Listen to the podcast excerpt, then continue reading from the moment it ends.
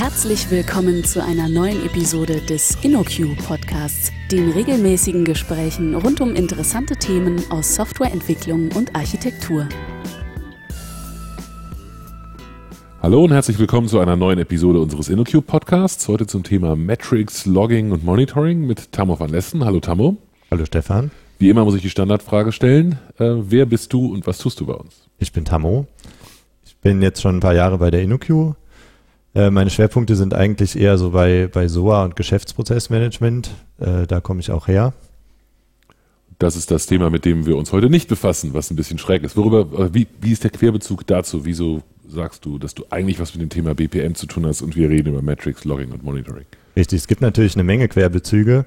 Äh, bei den BPM-Themen spricht man gerne von Business Activity Monitoring, ist ein bisschen sperriges Wort. Äh, das Ziel da ist aber, dass man der Fachabteilung die Möglichkeit gibt, äh, rein in die Prozesse zu gucken, zu verstehen, was da los ist. Und da gibt es eben eine große Überschneidung zu Metrics und Monitoring, weil genau das will man ja in den in traditionellen Anwendungen auch machen. Und da haben wir bei Kundenprojekten häufig große Schmerzen, mhm. wenn wir an äh, Logs oder Metrikdaten kommen wollen. Häufig sind wir da im Blindflug. Mhm. Jetzt ist das, äh, jetzt klingt das auf den ersten Blick nicht wie ein Thema, das irgendwie gerade äh, total heiß wäre oder wahnsinnig neu, aber da hat sich doch irgendwie was getan in letzter Zeit, oder? Ja, genau. Also mit der DevOps-Bewegung äh, gab es da einfach viel mehr äh, Schmerzen und die wurden adressiert beispielsweise über das äh, Twitter-Hashtag Monitoring Sucks. Äh, darüber haben sich die Leute wirklich Luft abgelassen, weil man eben lange Zeit lang keine guten Tools hatte. Ja? Also das kennen wahrscheinlich die meisten von uns, wenn man Probleme im Betrieb hat, dann lässt man sich eine Logfile schicken und äh, hantiert dann mit grep oder less darüber und versucht äh, bestimmte Dinge zu finden. Äh, oder auch das, äh, das Monitoring von, von ganzen Systemen macht man mit, mit Nagios oder Inzinga, aber so richtig schön und sexy ist das nicht. Und diese Monitoring Sucks Bewegung hat eben dazu geführt, dass neue Tools auf den Markt gekommen sind mhm. und deswegen ist das ein sehr spannender Bereich im Moment. Mhm. Okay. Lass uns doch vielleicht die Begriffe mal ein bisschen definieren. Also du hast gesagt, wir reden über, über Metrics und, und Logging. Wie würdest du das denn gegeneinander abgrenzen? Ja, das ist, äh, ist eine gute Frage. Es gibt auch viele Leute, die das gerne, gerne mischen oder miteinander vermengen.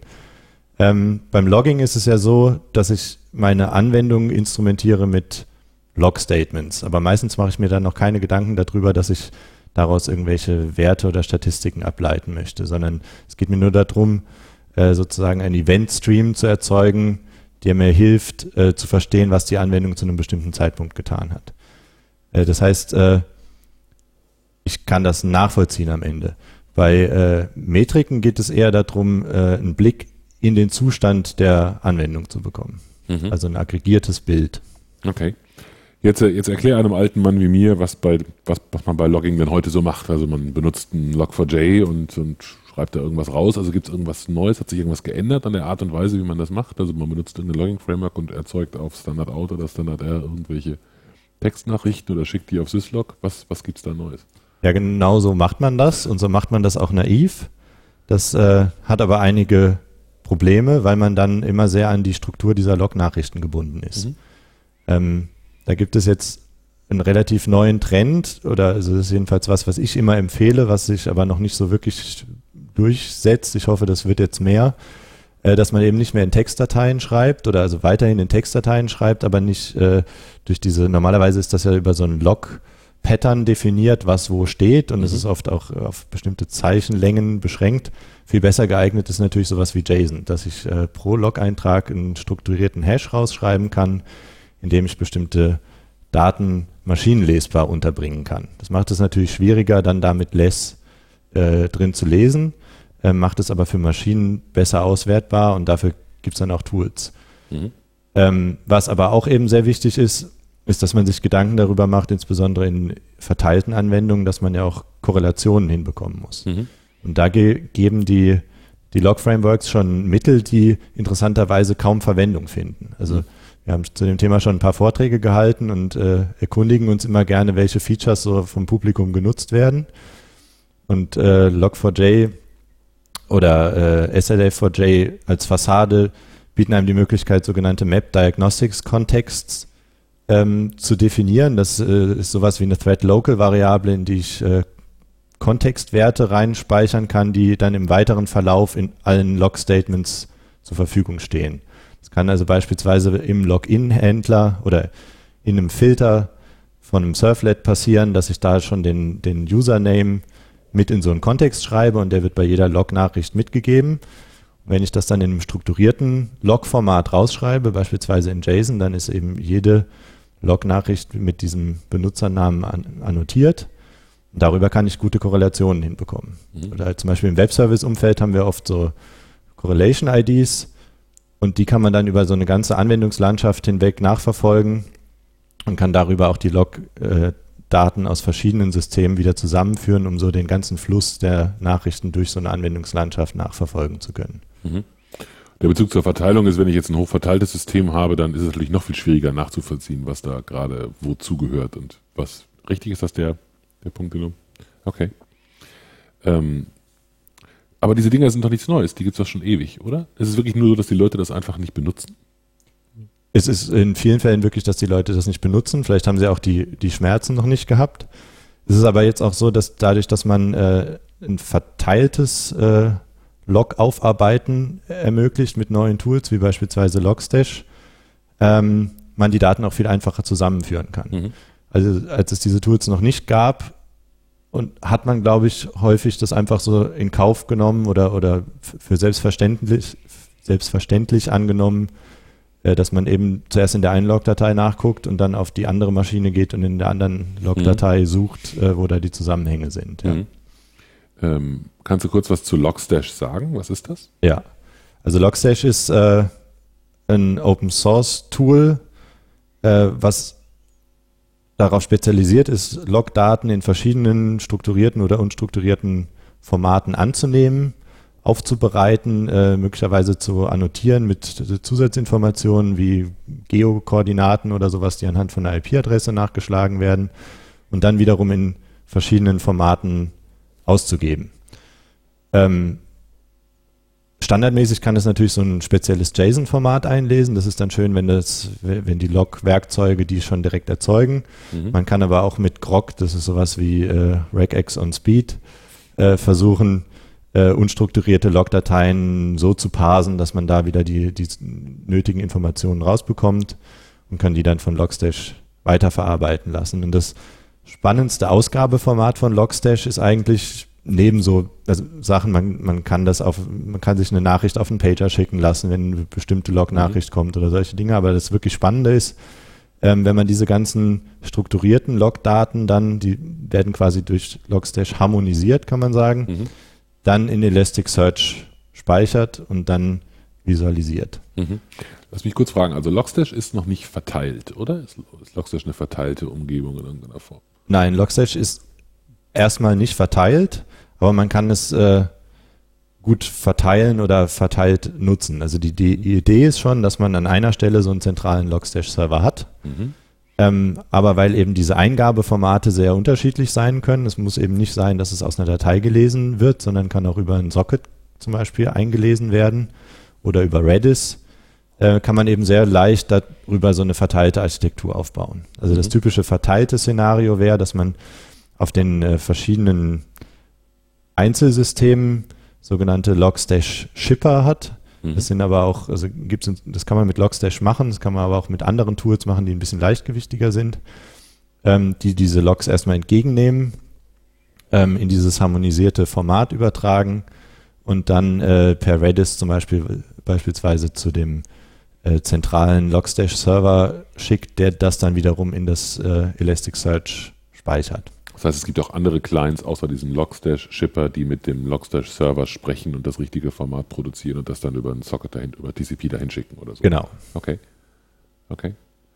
Warum über Redis? Also was hat Redis, Redis spielt dann was für eine Rolle mit Publish Subscribe oder so? Weil Redis ist ja nicht nur NoSQL, Datenbank. Genau, das kann ich jetzt auch nicht so genau erklären. Das ist aber das von Logstash vorgeschlagene Szenario, Redis zu verwenden für die mhm. Interaktion zwischen dem Shipper und dem.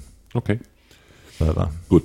Ähm, Elasticsearch kennt jetzt vielleicht der eine oder andere als Suchmaschine. Das heißt, man äh, hat jetzt den Logstash-Server, der die ganzen Dinger entgegennimmt und harmonisiert, aber offensichtlich nicht vorhält. Richtig? Also der, der macht, der hat jetzt keine durchsuchbare Datenbank oder irgendwas in der Art, sondern wenn ich die richtig Genau. verstanden habe, schiebt man das Ganze aus dem Logstash raus oder verbindet den Logstash so, dass der einfach alles, was da durchkommt, ins Elasticsearch, also in eine große Suchmaschine, reinpackt. Genau. Das ist ja so ein bisschen so ein Hybrid zwischen Dokumentendatenbank und Suchmaschine. Mhm. Und genau dieser hybride Ansatz wird da im Grunde auch genutzt. Das heißt, man kann sich jeden Log-Eintrag in diesem harmonisierten Format wieder da rausholen. Man kann aber auch darüber aggregieren und äh, suchen. Mhm. Weil das aber mühsam ist, das äh, selber zu machen, gibt es dafür Kibana. Das ist so eine, ich glaube, AngularJS-basierte Anwendung, die per JavaScript einfach nur direkt mit Elasticsearch interagiert. Ist also keine zusätzliche Komponente auf der Serverseite für nötig.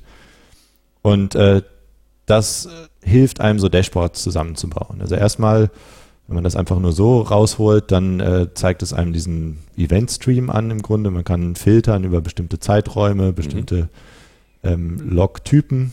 Das wäre wiederum was, was man auf der Logstash-Seite macht, dass man schon so eine Klassifikation vornimmt. Also welche Log-Daten kommen von welchem Server, kann man zum Beispiel da rein taggen oder von welchem Komponententyp beispielsweise. Und dann kann man darüber dann eben filtern in Kibana.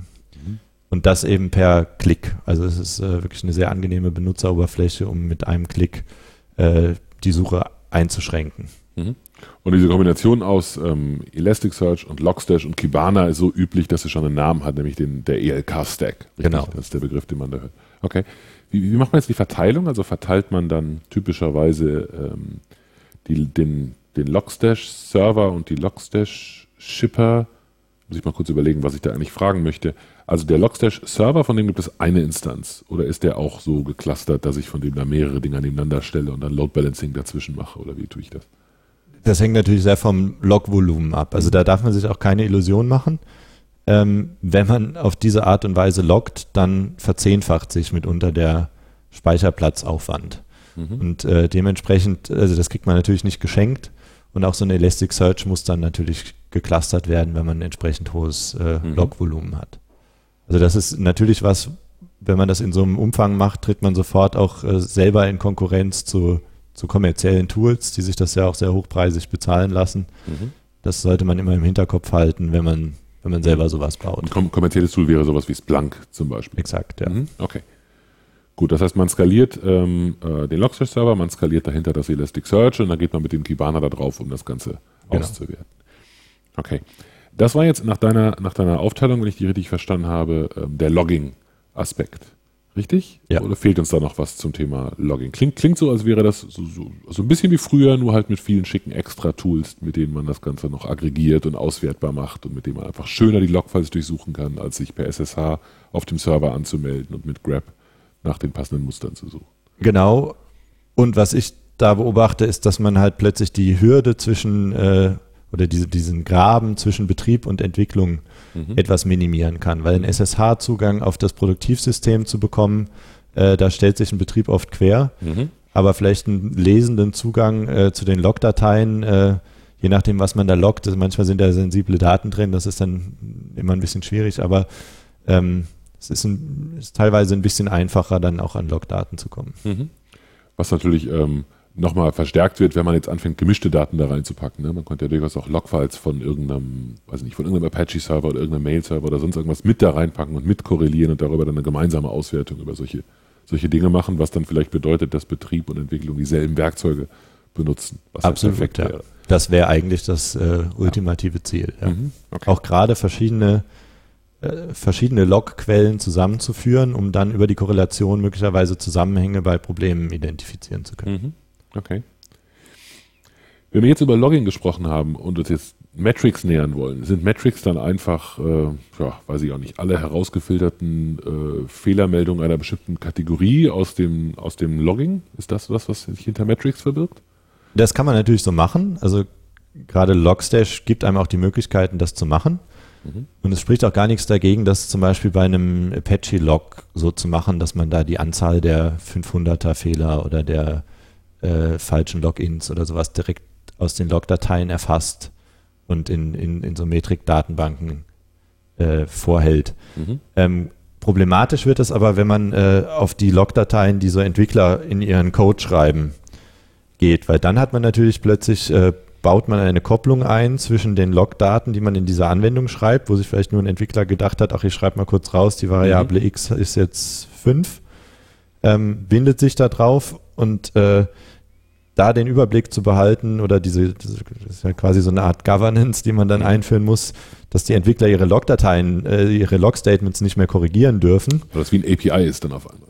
Mhm. Exakt. Und äh, genau da wird es dann problematisch und da hatten wir wohl auch Kundenprojekte, die, die damit äh, Probleme hatten, dass plötzlich äh, ein Alert losging, weil eine Anwendung plötzlich anders gelockt hat vor, mhm. als, als vorher oder als von irgendjemandem angenommen. Mhm. Okay, also beim Apache wäre das kein Problem, weil das Log-Format vom Apache ist ziemlich stabil. Das gibt schon seit 20 Jahren und das weiß man auch normalerweise, wie das Common Log-Format da aussieht. Ähm, was macht man denn dann, wenn man das, wenn man jetzt was, wenn man diese Variante nicht hat, also wenn man kein stabiles Log-Format hat und trotzdem solche Metriken haben will? Genau, dafür gibt es natürlich auch Tools und Werkzeuge. Wäre ja auch komisch, wenn nicht, mhm. ja. Ähm, auch da gibt es verschiedene Ansätze. Also der Ansatz, der mir am besten gefällt, ist, dass man seinen Code selber instrumentiert. Mhm. Da gibt es eine schöne Bibliothek äh, von Coda Hale, die aus dem Drop, ich glaube, die ist bei Yammer äh, entstanden und äh, gehört inzwischen zu dem Drop Wizard Projekt. Mhm.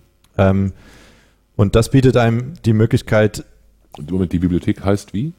Metrics. Die heißt Metrics. Die ist genau. für Metrics und heißt Metrics. Ich, es kann sein, dass sie inzwischen Drop Wizard Metrics heißt. Okay. Ja, aber also wenn man diese Begriffe da geordnet bei Google eingibt, ich glaube, wir haben aber auch noch Speaker Notes. Ja, Show Notes machen wir auf jeden Fall. Ja. Ähm, genau, was an der, an der Bibliothek schön ist, die, die hat eine schöne API. Es gibt so eine Metrics Registry, die einem dabei hilft, gute Namen für die Metriken zu finden. Ähm, und dann eine ganz schöne Abstraktion also man unterscheidet äh, Gauges, das sind so, im Grunde wird da eine Funktion aufgerufen, die man selber implementiert, die dann einen Wert zurückliefert. Mhm. Damit kann man also beispielsweise auch mal gegen eine Datenbank gehen und irgendwie die Anzahl der Einträge oder sowas mhm. rausholen. Ein Gauge ist ein Zeigerinstrument. Ne? Genau. Mhm. Ähm, dann gibt es Counter, die man so inkrementieren oder dekrementieren kann. Mhm. Und dann geht das aber hoch bis, äh, bis Timer, die, die, die Zeiten erfassen und äh, Histogramme, ich glaube, ein Timer ist sogar ein Histogramm über die Zeit, ähm, mit der man dann eine ganz gute statistische Auswertung bekommen kann über die Werte, die man da erfasst. Also auch da muss man dran denken, das frisst natürlich Ressourcen, aber da hat sich Codahale viele Gedanken gemacht, dass die, die Ressourcenverwaltung nicht so viel, nicht so teuer ist, ähm, sodass die Devise eigentlich ist, möglichst viele Metriken zu erfassen in der Anwendung. Muss ich nur mal kurz nachfragen, was du damit meinst, das frisst Ressourcen. Also du meinst jetzt Speicher für die Verwaltung dieser Werte oder, oder Klar, was? also wenn ich so ein Histogramm erfasse, muss ich natürlich so ein Sampling-Reservoir mhm. vorhalten. Mhm. Und das soll natürlich möglichst auch noch über einen längeren Zeitraum statistisch repräsentativ sein. Mhm. Und ähm, trotzdem soll die Stichprobe möglichst klein sein. Und ich meine, also der hat da relativ abgefahrene Algorithmen implementiert, dass er mit einer Größe von 1024 auskommt.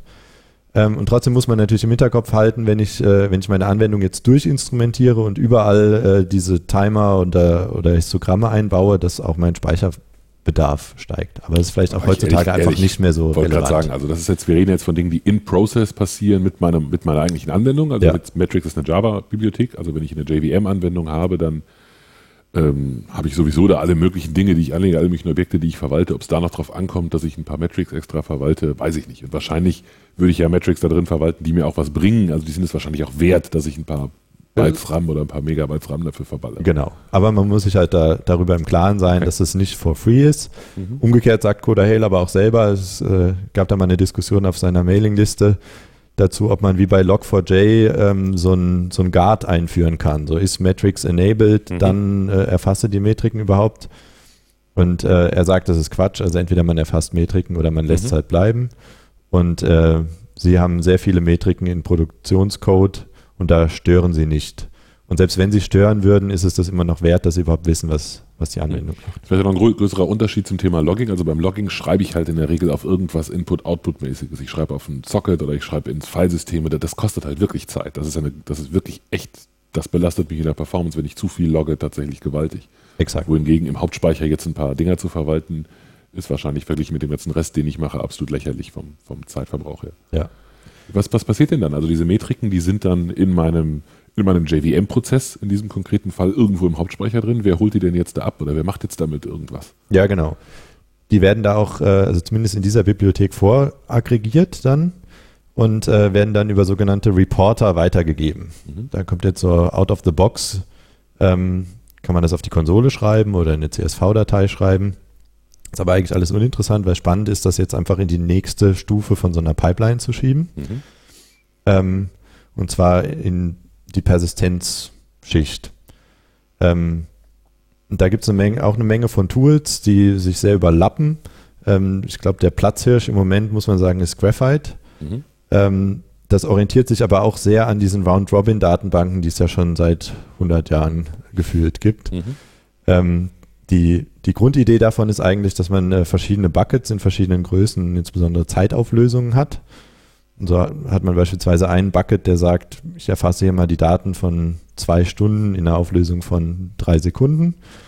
Und äh, wenn dieser Bucket voll ist, dann aggregiere ich die Daten und lege die in den nächsten Bucket. Und da halte ich die Daten dann vielleicht vor für einen ganzen Tag und dann danach für eine Woche und für ein Jahr. Mhm. Auf die Art und Weise ist es möglich, äh, relativ effizient äh, eine ganze Historie der Entwicklung der Metriken festzuhalten, ohne natürlich immer diese hohe Auflösung beizubehalten. Aber trotzdem kann man in der, in der Vergangenheit dann gucken und sehen, wie sich die Performance der Anwendung ver, ver, verändert hat. Mhm unter der Annahme, dass mich, je weiter ich in die Vergangenheit gucke, ähm, äh, jeweils umso weniger Details interessieren. Also da will ich noch wissen, wie es insgesamt war, aber nicht mehr, was genau in dieser Sekunde oder in der dritten, in der dritten, äh, dritten Prozent der, der, der, Stunde da passiert ist. Ganz genau. Das ist die Annahme, ist vielleicht auch nochmal ein interessanter Unterschied zum Logging, mhm. weil da will ich das möglicherweise. Mhm. Also es ist, wir haben das teilweise im Betrieb, dass die sagen, ihr loggt, da wird so viel geloggt, wir schmeißen die Logdatei nach einem Tag weg ja. Und dann haben wir super. aber halt, das ist total super, weil äh, meistens, bis so eine Fehlermeldung bei uns angekommen ist, sind äh, zwei Wochen durch First- und Second-Level-Support vergangen und dann steht man dann da und würde jetzt gerne wissen, was war jetzt genau da an der Stelle passiert. Hm. Was jetzt deutlich sagt, dass dein aktuelles Projekt ein bisschen schneller sein könnte bei solchen Dingen, aber egal, lass genau. uns das auslassen. Aber man kommt ja durch den Leidensdruck, kommt man zu solchen Themen und dann äh, kann man ja auch wieder die Verbesserungen mhm. suchen. Ja. Also ist Graphite jetzt nur diese, diese Persistenz? Oder was verbirgt sich dahinter? Nee, Graphite ist äh, zum einen diese Persistenz, ähm, hat aber auch noch äh, eine Visualisierung davon. Und man kann es sich so ein bisschen vorstellen wie so eine Art Charting as a Service Anwendung. Also das heißt, es gibt so eine UI, da kann man sagen, jetzt zieh mir doch mal folgende Metriken in folgender Auflösung in ein Balken oder in ein Liniendiagramm und äh, stell mir das als PNG oder als JSON-Sample zur Verfügung. Mhm. Und dann kann ich da natürlich mir ein Dashboard draus bauen, indem ich entweder diese Bilder einbaue oder irgendwelche von diesen fancy JavaScript-Plotting-Bibliotheken dagegen binde und das dann visualisiere. Hm, was, was meinst du jetzt mit As-a-Service-Lösung? Naja, dass ich halt eben in Graphite komponieren kann, wie das Chart aussehen soll und dann spuckt er mir aber am Ende eine URL an und deswegen kann ich es einbinden. Also es ist wollte gerade sagen, es ist keine externe, es ist, keine Cloud-Lösung oder exakt. sowas. Das ist nicht gemeint, ja. sondern verstehe. Genau. Okay. Das heißt, ich habe dann im Prinzip etwas, wo ich mir das abholen kann. Das ist für mich als Interface relativ einfach, weil ich einfach eine URL mir zusammen konfiguriere. Ich konfiguriere mir etwas, was dann unter einer URL verfügbar ist, woran ich dann wiederum ganz, ganz viele unterschiedliche Werkzeuge genau. Also meinen großen 65 Zoll Bildschirm in den Flur hänge, wo dann all diese Dinge aggregiert werden. Genau. Okay. Ähm, Gibt es jetzt einen Zusammenhang zwischen zwischen sowas wie ähm, einem Matrix, das ich in meiner Java-Anwendung habe und dem Graphite auf der einen Seite und dem ELK-Stack auf der anderen Seite? Verknüpfe ich die noch in irgendeiner Form oder sind das einfach zwei unterschiedliche Use Cases für unterschiedliche Zielgruppen? Eigentlich sind das zwei unterschiedliche Use Cases.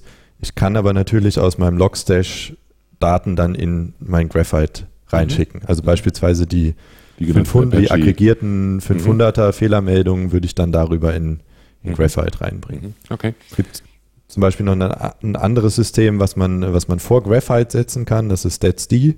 Das lauscht einfach auf dem UDP-Port und nimmt so Triple an, Timestamp, Wert und Name. Mhm. Das kann man ja wirklich aus jeder Anwendung dann da reinpushen als Metrik. Wofür sowas manchmal ganz praktisch ist, ist, wenn man. Also das StatsD sitzt dann als äh, ein Lieferant von Daten vor dem Graphite und schiebt exakt. Daten ins Graphite rein und ich kommuniziere mit dem StatsD über die UDP. Genau so ist das, ja. Mhm. Okay. Und das ist aber halt eine sehr, sehr simple API. Die kann man ja auch mit einem Netcat aus einem Shell-Skript beispielsweise verwenden. Mhm. Und das ist dann sehr nett, wenn man so eine Continuous Delivery oder sowas hat, dass man so Deployment-Marker setzen kann. Mhm. Dann äh, weiß auch das Graphite, jetzt habe ich eine neue Version von meinem Service X ausgerollt man und dann sehe ich Metrik sehen. Mhm. Genau, sehe ich einen Strich in meinem Diagramm und sehe dann auch, aha, ab jetzt ist alles äh, viel besser oder viel schlechter geworden. Mhm. Okay. Ähm, was sind denn gute Beispiele für, für Metriken?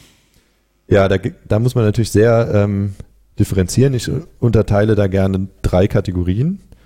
Und zwar die fachlichen Metriken, Anwendungsmetriken und Systemmetriken. Also mhm. fachliche Metriken sind tatsächlich äh, Fragen, die oder, oder Metriken, die Fragen des Fachbereichs beantworten können. Mhm. Also beispielsweise, wie viele Bücher habe ich heute verkauft über die mhm. Plattform? Mhm.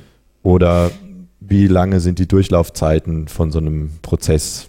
Wie viele Benutzer haben sich heute registriert und wie viele haben abgebrochen? Genau. Mhm. Oder auch äh, vielleicht auch sicherheitskritische Sachen, wie viele Failed Logins haben wir. Mhm. Das ist ja auch wichtig, wenn man da plötzlich so einen Peak hat, dann äh, ist es meistens wahrscheinlich schon zu spät, aber man hat ihn dann vielleicht wenigstens mitbekommen. Ja. Mhm. Ähm, dem gegenüber stehen dann Anwendungsmetriken, also das heißt äh, interner aus der Anwendung, wie zum Beispiel die Sättigung von einem Thread-Pool oder einem DB-Pool mhm.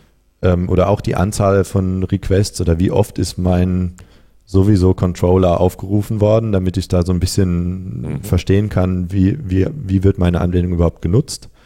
Oder auch wie sind die Durchlaufzeiten, wo wird die meiste mhm. Zeit verbrannt. Und dann äh, noch die Systemmetriken, das ist halt sowas wie, wie voll ist die Festplatte, äh, wie viel RAM verbraucht meine Anwendung oder, oder ist noch frei, CPU-Auslastung und sowas.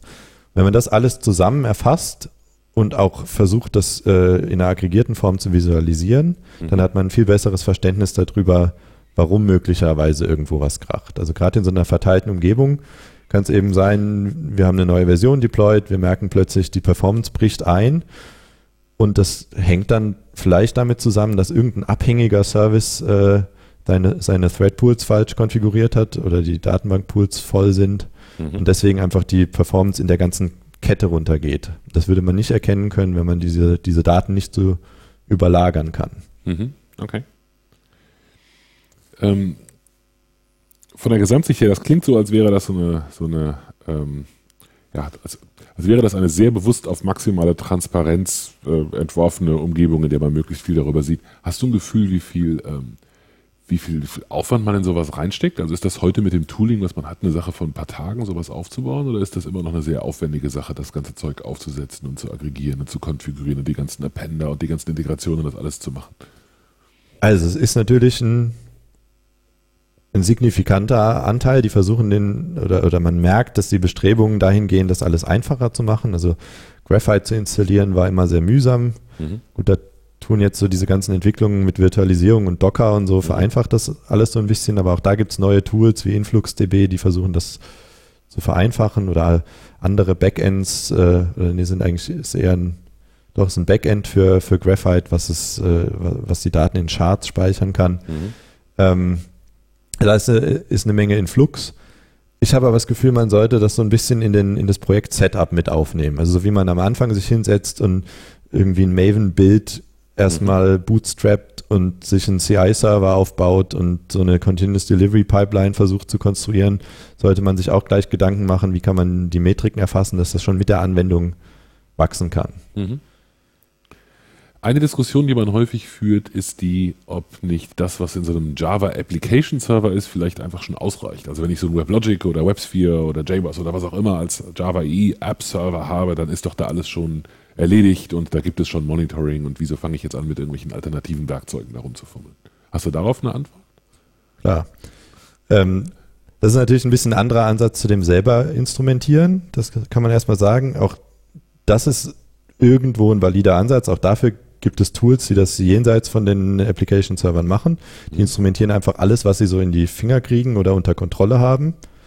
Ähm, was jetzt in unserem Setup daran nicht so spannend ist, ist, dass man übergreifende Aspekte dann nicht äh, nachverfolgen kann. Klar kann man irgendwie den, den App-Server abfragen, ob alles in Ordnung ist.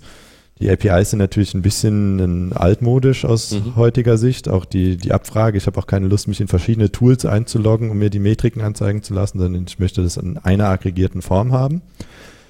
Ähm, aber heutzutage hat man ja wirklich viel mehr verteilte Anwendungen über App-Server übergreifend oder man hat einen Varnish vorne dran und man möchte mhm. auch die Metriken davon in so eine konsolidierte Sicht mit reinbekommen.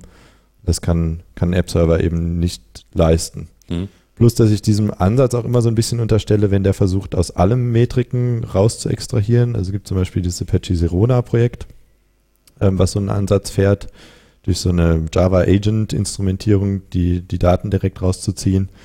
Ähm, dass der halt möglicherweise Dinge misst, die ich gar nicht messen will, aber dafür einen negativen Impact auf die Performance hatte. Deswegen präferiere ich den Ansatz, selber zu entscheiden, was möchte ich mhm. eigentlich messen mhm. und das dann in einer konsolidierten Sicht auszuleiten.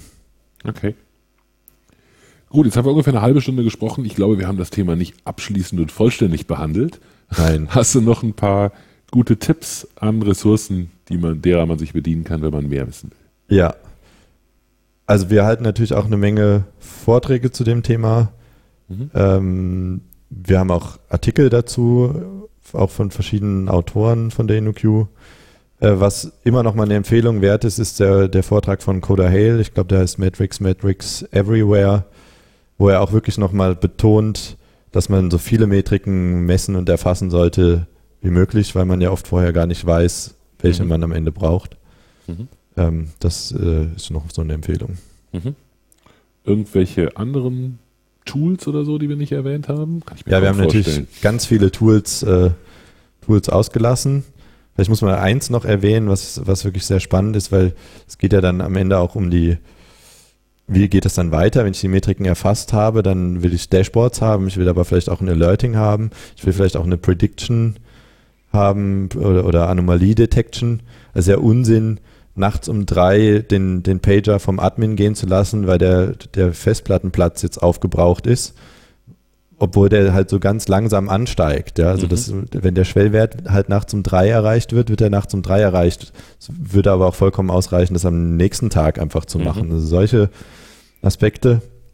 Ähm, und da könnte man vielleicht noch Riemann wirklich nennen. Das ist so eine Art äh, neumodische CEP-Engine mhm. äh, in Clojure Complex geschrieben. Processing. Äh, ja, Verzeihung. Mhm. Und äh, das ist so, so ein bisschen so dieses, die, dieses fehlende Glied da drin aus, aus Metriken, vielleicht auch aus Logdaten, wieder eine Aggregation hinzukriegen zu einer Art höherwertigen Event. Mhm. Ein schönes Beispiel, wofür man das zum Beispiel verwenden kann, sind so Heartbeats. Also das haben wir auch in Projekten ab und zu mal, dass aus irgendeinem Grund die API halt ihren, ihren Zustand nicht mitteilen kann. Das heißt, wir müssen immer pollen. Mhm. Wir kriegen quasi immer die Information, Service ist da, Service ist da, Service ist da, aber mhm. wir kriegen nie die Information, Service ist weg. Mhm.